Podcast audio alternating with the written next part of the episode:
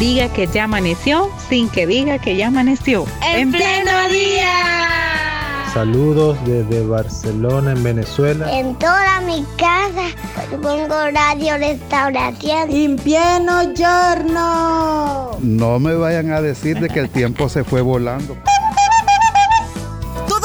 seamos parte de En Pleno Día. De lunes a viernes. De 6 a 8 de la mañana. En Radio Restauración. 100.5 FM. Y en Facebook. Arroba En Pleno Día.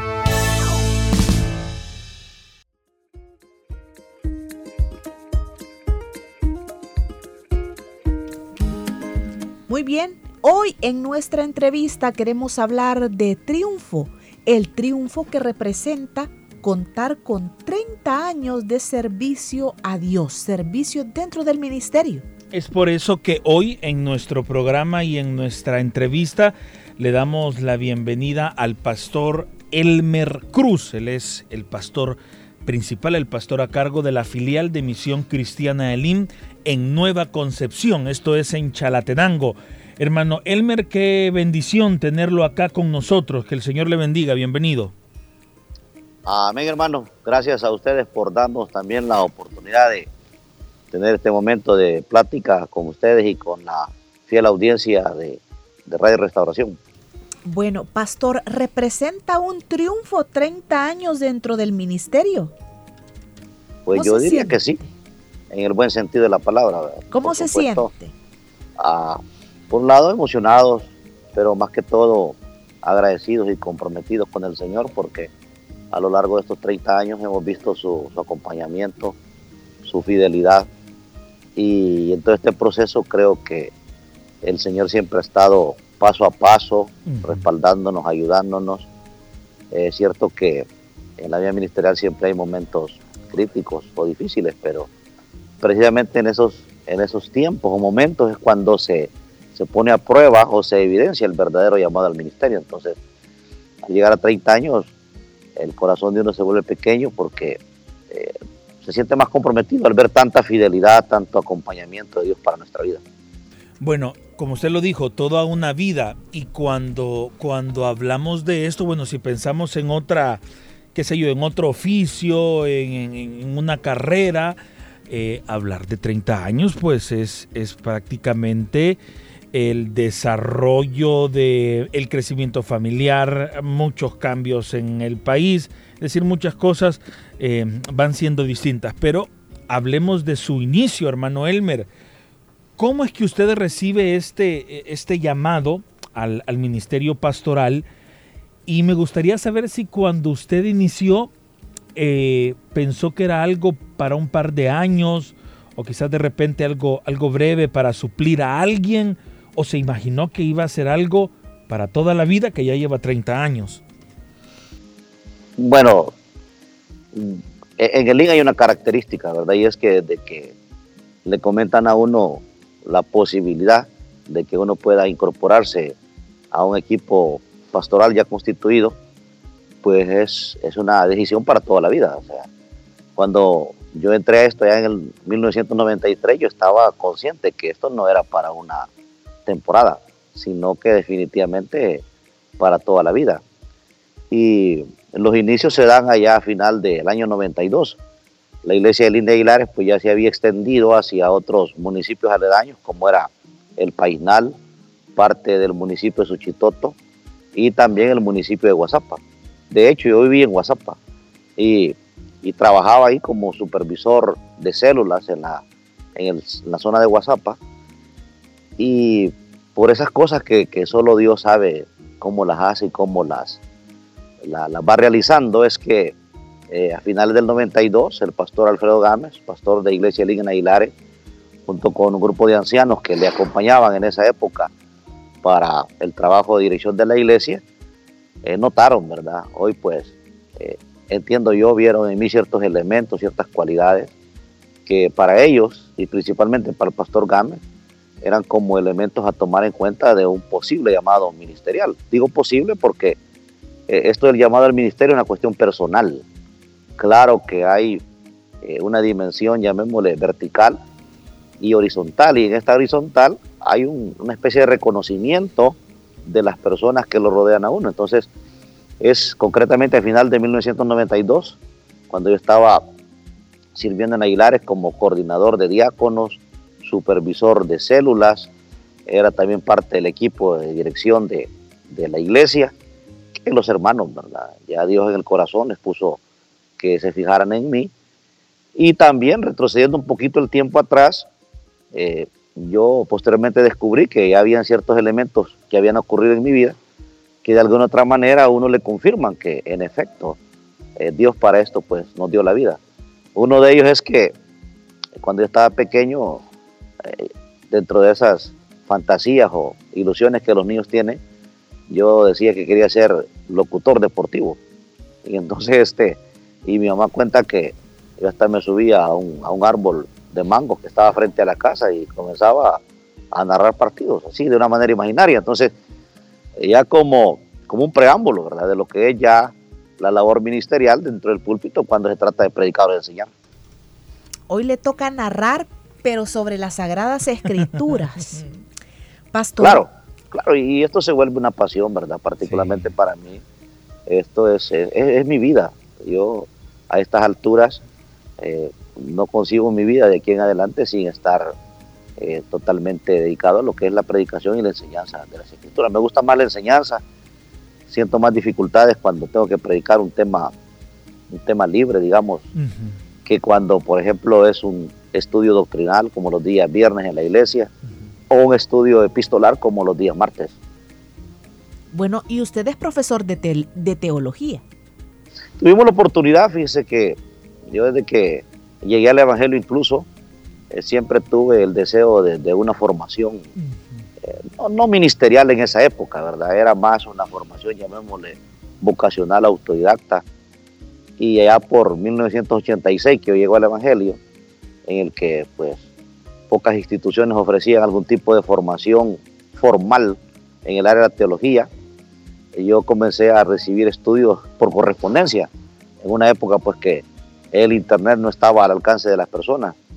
Escribía y me mandaban eh, libros eh, autodidactas en donde venía la lección, uno iba leyéndola, comparándola con las escrituras, venían ejercicios y de esa manera comencé a recibir una formación de manera autodidacta, de tal manera que cuando yo llego ya al ministerio, podría decir que atraía un conocimiento previo. agrego a eso de que tuve la oportunidad también del desde el 1989 al 92, estudié un profesorado allá en la Universidad Cristiana de las Asambleas de Dios. Y, e incluso en esa ocasión, cuando me fui a matricular y llegué a la universidad y me enseñaron eh, las carreras que la universidad ofrecía, el primer ciclo yo me inscribí en el área de teología. Y estando en el primer ciclo, tuve la oportunidad de escuchar la experiencia de una, de una catedrática que, me hizo como, como darle un poco un giro, ¿verdad? Lo que yo quería en ese momento, porque para ese instante yo no estaba pensando en eso, estar a tiempo completo en la obra del Señor. Así fue que ya en el segundo ciclo del año 89 yo me cambié para un profesorado en ciencias comerciales. Pero aún esa formación que recibí como en el área de la, de la docencia, hoy entiendo que era parte de ese proceso de formación que Dios venía desarrollando en mi vida para que cuando eh, llegar el momento de incorporarme al ministerio, pues esa formación me sirviera mucho a la hora de, ejercer la labor, tanto en la iglesia como en las aulas universitarias. ¿Y cómo ha sido esa experiencia de, enseñar, pastor? Porque me imagino que no es lo mismo, pues, enseñarle a una congregación aspectos bíblicos em, que, son enseñanzas en algunos casos para, para el día a día, consejos específicos para problemas también específicos de la congregación que enseñarle em, a, a, personas que están buscando profesionalizarse en ciertos, ciertos aspectos. Hay como dos elementos que, que, yo destaco con la pregunta que Ricardo me hace. Uno que, eh, por ejemplo, los que estudian teología, ahí en la Universidad Cristiana, la Asamblea de Dios, muchos de ellos ya son gente profesionales. Yo he tenido la oportunidad de tener alumnos como doctores, abogados, digamos, gente eh, experta en esas áreas. Eso, por ejemplo, hace que el desafío, el reto se vuelva mayor, porque si, si la lección o el tema o, la cátedra que uno está impartiendo en algún momento algún contenido tiene que ver con estas áreas, pues uno tiene que estar bien seguro lo que va a firmar o lo que va a decir. Por otro lado, demanda también en alguna medida una actitud de humildad en el sentido de que de reconocer que hay áreas del conocimiento que, que, uno no las domina y que necesita pues auxiliarse de estas, de estas personas. El otro elemento es que muchos de los estudiantes de teología también son, son pastores, ya con, con, una vasta experiencia, aún mucho mayor en el ministerio que la, que la que yo he tenido. Por ejemplo, tuve el privilegio de tener ahí como alumno al pastor Dagoberto Miranda, que entiendo pues que él anda ya por los 42 años de ministerio. Y también tuve la oportunidad de tener de alumno al pastor del centro evangelístico, que en el momento que lo tenía ahí de alumno, él había estado 15 años de misionero en Ecuador y más de 15 años como pastor de una de las iglesias referentes de la Asamblea de Dios en San Salvador. Entonces, la experiencia es bonita por un lado porque se vuelve desafiante, desafiante en el sentido de que a la hora de pararse frente a ese grupo de estudiantes, pues uno tiene que estar, no al 100%, pero yo diría un 95% de una preparación en el sentido que lo que uno les va a transmitir eh, pues sea información confiable. Y creo que la experiencia mejor es que eh, uno incide en el ministerio de ellos.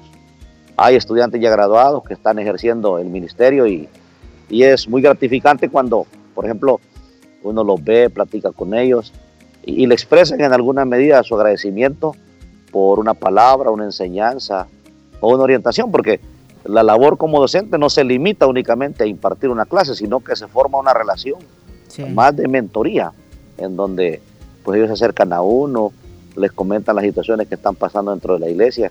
Incluso algunos pastores los orientamos en cuanto a la, a la manera más adecuada de organizar sus iglesias. Y para la gloria del Señor, ¿verdad? Yo les puedo decir de que hay pastores que eh, me lo han expresado y me lo han dicho, que guardan una enorme gratitud hacia mi persona porque no solo pudieron recibir de parte de mí un conocimiento académico, sino principalmente un acompañamiento para su vida ministerial.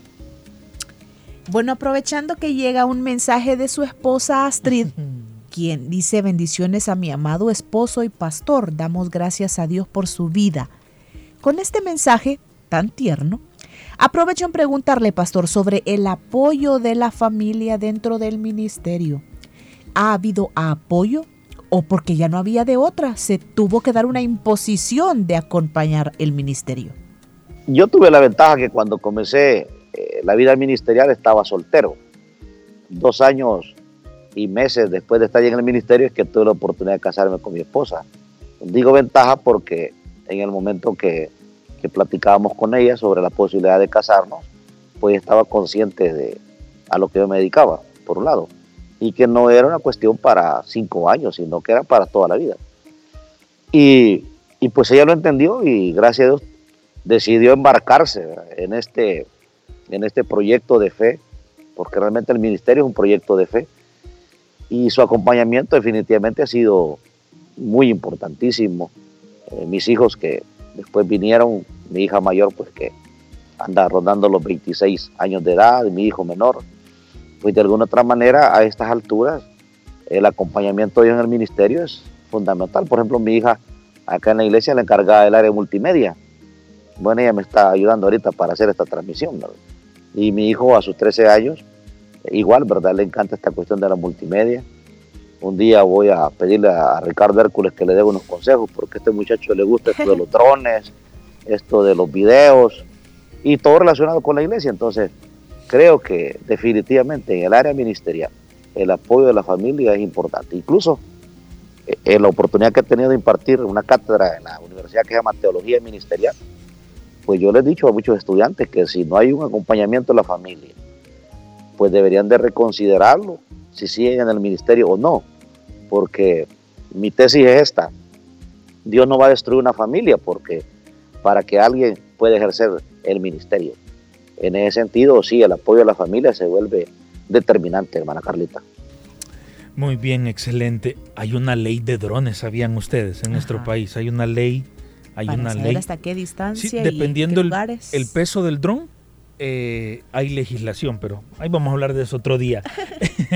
Em, pastor, usted nos hablaba dentro de sus 30 años de ministerio eh, de ciertas situaciones que quizás lo, llamar los problemas no sería tan conveniente porque sabemos que aún en las dificultades sacamos enseñanzas. Eh, y si todos tenemos pues problemas, tentaciones, porque es parte de la dinámica de, de, ser persona, de estar en esta tierra, no me imagino cuánto más el enemigo ha de, poner dificultades en una persona que se dedique a predicar la palabra del Señor. Eh, han de ser muchas situaciones, pero ¿cuáles son las más significativas? Y si alguna de estas dificultades, hermano Elmer, lo llevó a replantearse la decisión de quizás voy a dejar el ministerio pastoral. Llegar a un punto así en donde abandonar el ministerio solo en una ocasión, solo en una ocasión. Ya en esta etapa, acá pastoreando la iglesia de Nueva Concepción, producto de las circunstancias o situaciones en las que yo asumí la iglesia y una serie de factores que estaban ahí. Pero como algo que uno aprende a nivel que va madurando en la vida y en el ministerio es la de no tomar decisiones a la carrera, sino pues tomarse un tiempo, pensar, meditar bien para la hora de tomar la decisión. Entonces eso me ayudó pero creo que uno de los elementos que más le cargan a la vida de un ministro es el hecho de que pues, uno se vuelve un referente o se vuelve como un modelo, no solo para la iglesia, sino en este caso, pues nosotros que estamos pastoreando, digamos, en, municipios o ciudades, eh, llamémosle relativamente pequeñas comparadas a las, a las enormes ciudades, pues uno es conocido por todas las personas, incluso por los niños. Y eso crea sobre uno o pone sobre uno un peso de no fallarle a, estas personas, de, ser fiel a Dios, ser fiel al Evangelio, a la palabra, y que al final podamos dejar una impresión en ellos eh, adecuada, satisfactoria, y que lo vea uno como un referente. Entonces creo que ese, es como el elemento eh, que más lo carga uno, el hecho de que todos esperan de parte del pastor, del ministro, pues un ejemplo en todas las áreas no es que demanden una vida perfecta, pero, pero sí requieren que, uno se vuelva como un modelo. Y es lo que Pablo le dice a Timoteo. Aconseja que nadie lo menosprecie por ser joven. Y lo que Pablo le estaba diciendo era de que, de que Timoteo no diera lugar a que lo criticaran o que lo cuestionaran. Pero la manera como Timoteo iba a lograr eso, siendo ejemplo, le dice Pablo. Entonces, creo que ese es el elemento más, eh, más difícil en esto del ministerio, porque, insisto, pues uno es humano, tiene sus propias luchas, sus propias dificultades, eh, sus momentos de flaqueza, pero lidiar con estas situaciones y que uno pueda seguir siendo un referente creo que es el desafío más grande que uno enfrenta dentro del ministerio. Y la relación con la comunidad, con los vecinos, con la gente que todavía no le ha entregado su vida al Señor. ¿Cómo cabe lo que le estaba diciendo, ¿verdad? Porque por ejemplo, cuando yo estaba atendiendo la zona de Guasapa, eh, yo tenía una buena relación con las autoridades municipales, incluso era parte de la Comisión Municipal de Protección Civil, eh, con los directores de las escuelas, éramos parte de los equipos que ellos este, eh, usaban para impartirle charlas a los alumnos, a los maestros, y la misma experiencia acá en Nueva Concepción. desde que llegamos, una de las primeras cosas que yo hice cuando ya me instalé como pastor de la iglesia fue en esa época al alcalde que estaba en turno, visitarlo, eh, ponerme a las órdenes de él en, aquellas áreas que podíamos acompañarle, que podíamos este, apoyarles como iglesia. Porque, como decía el día de ayer, predicando en la iglesia Linda Aguilares, el evangelio no se vive de una manera aislada, se vive en comunidad. Y principalmente en esa relación, en el día a día, no solo con el creyente evangélico, sino con las personas que no lo son.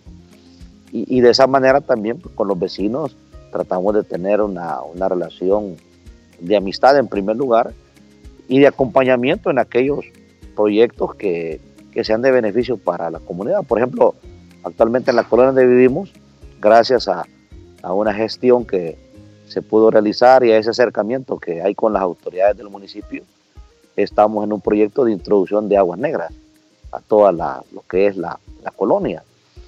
Y, uno puede ver, porque incluso en una reunión que teníamos con el señor alcalde, y yo fui uno de los que le sugirió de, la manera más dije yo, ¿verdad? Más correcto, más adecuado desarrollar el proyecto. Y gracias a Dios el señor alcalde tomó en cuenta la, la sugerencia que le hicimos y así se está haciendo. Entonces, y, creo que la iglesia se vuelve importantísima en esto porque eh, las personas la ven como una institución en la cual confiar. Por ejemplo, en el año del 2020 para la tormenta Amanda, ¿se recuerdan? Sí. Este, eh, hubieron familias de Estados Unidos, un comité de latinos, de personas de Nueva Concepción allá en Maryland, que ellos mandaron una ayuda para las personas afectadas y las palabras de dos de las integrantes de la Junta Directiva fueron que la iban a mandar a la iglesia porque confiaban que la iglesia eh, iba a hacer eh, buen uso de esos fondos y que el destino que se les iba a dar era el que ellos querían como miembros de ese comité. Entonces,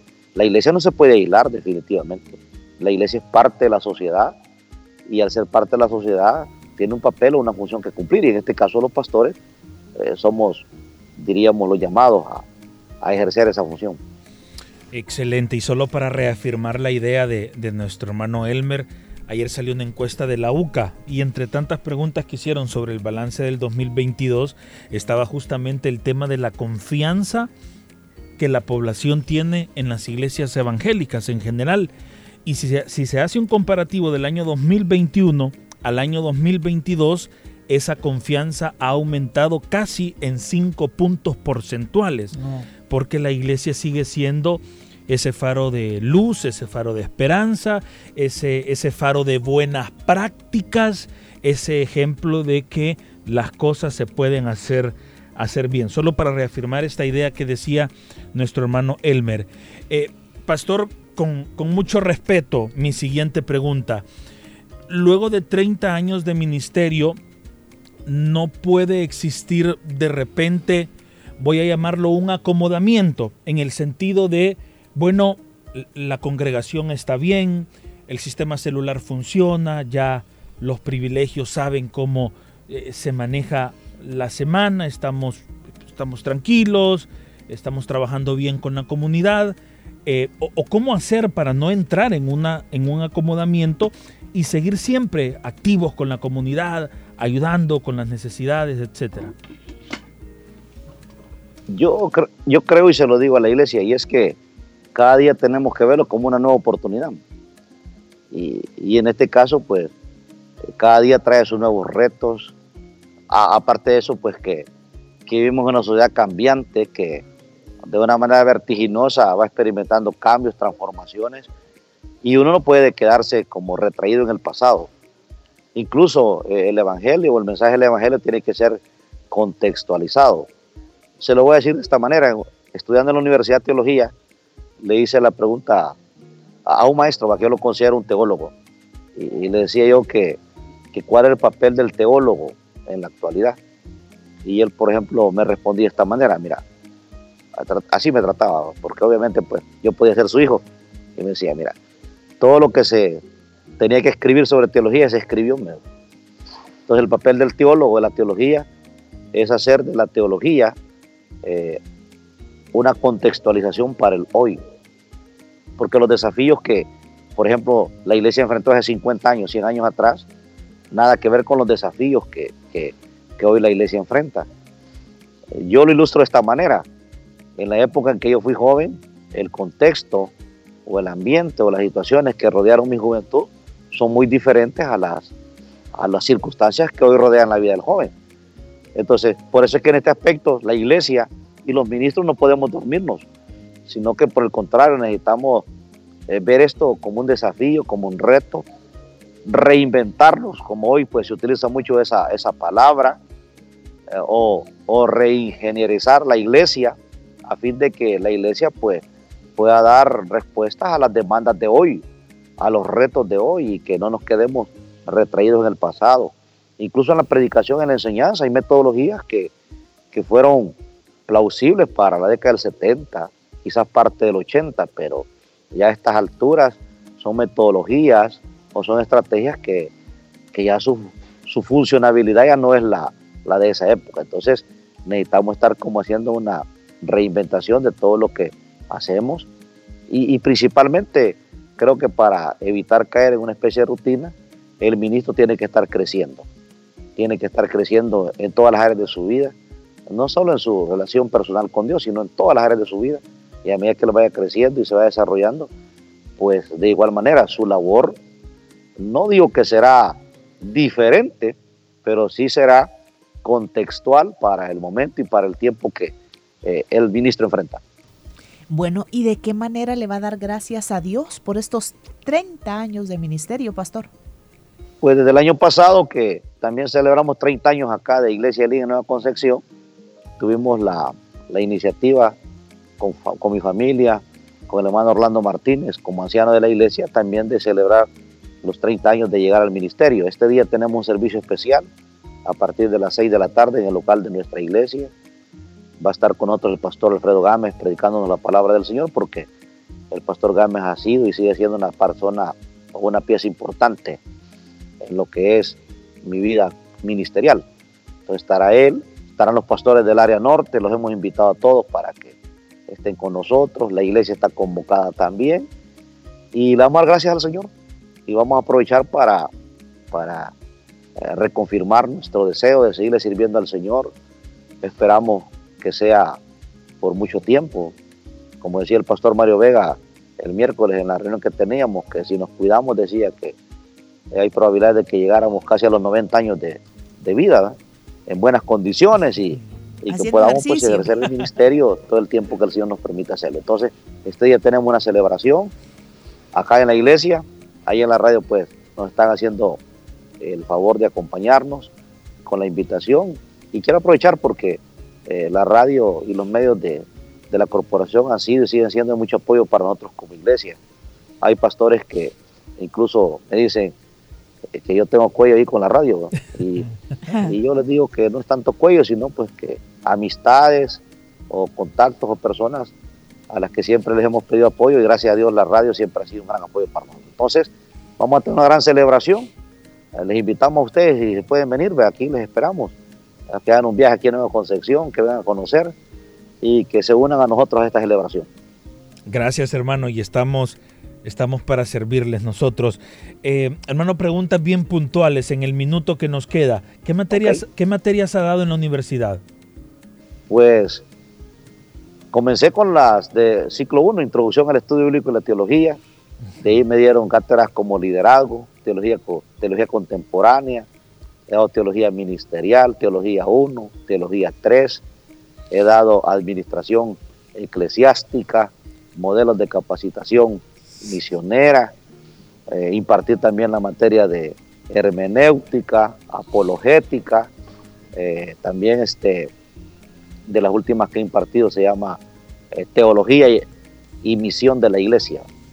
Así que esas han sido las, las cátedras en las que hemos tenido la experiencia de, impartir en, la universidad. Incluso el año pasado de la Facultad de, de Jurisprudencia de la universidad me pidieron que les acompañara con con dos módulos en un diplomado jurídico pastoral que ellos imparten.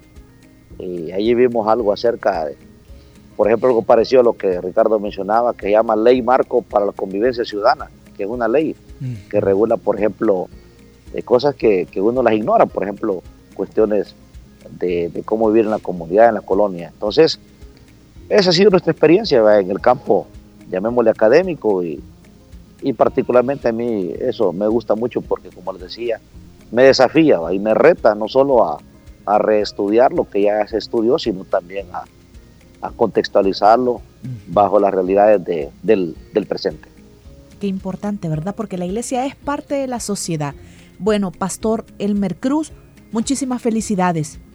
La gloria sea a Dios por este triunfo suyo y siga adelante porque hay mucho más en esta carrera. Y gracias por charlar con nosotros también en estos minutos. Claro, no, a ustedes gracias y solo quiero leer un versículo que siempre ha sido inspiración para mí. Está en 1 Timoteo capítulo 1, versículo 12. El apóstol Pablo dice, doy, doy gracias al que me fortaleció, a Jesús el Mesías, Señor nuestro, que me tuvo por fiel, poniéndome en el ministerio. Este versículo para mí siempre ha sido como ese elemento motivador en donde pues la gratitud al Señor al reconocer, como Pablo dice, que el Señor nos tuvo por dignos de confianza al asignarnos esta, esta eh, noble labor como es la noble del ministerio. Así que gracias a ustedes, saludos a toda la audiencia y, y les reitero la invitación para que eh, si ustedes este, pueden acompañarnos, pues aquí les esperamos en nuestra iglesia este día a las 6 de la tarde. Muchas gracias, hermano. Que el Señor le bendiga y saludos también a toda la congregación. Gracias, hermano. Igualmente, bendiciones para todos. De la nueva, como le dicen con cariño. Y estaba en la nueva, en la iglesia. Sí, sí, sí, en la nueva, correcto.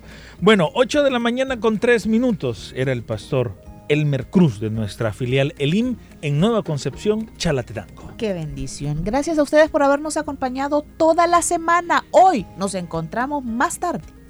Vigilia en Elim. Vamos con vigilia. Eh, San Salvador. Vamos con previa. Los medios vamos con previa de 7.30 en adelante. Eh, algo similar a lo que hicimos con el concierto de Rocaterna y estaremos con un par de entrevistas, estaremos dándole los detalles previo a la vigilia, porque ya al momento de, la vigilia pues nos vamos a gozar eh, de igual forma, pero, pero igual queremos contarles un poquito de lo, que, de lo que se vive antes de la vigilia, pero la invitación principal para que nos pueda acompañar a partir de las 9 de la noche. Perfecto, y si se puede venir antes, creo que sería mejor, pienso para que Sí, sí, sí. Escoja, si ya viene en un bus asignado, no vea, ya tienen su horario. Escoja su asiento. Eh, si ve por ahí a Carla, la puede saludar también. Ahí vamos a estar, vamos a estar los hermanos de la corporación para poder ayudarles. Qué bueno. Dios les bendiga. Continúe con Radio Restauración.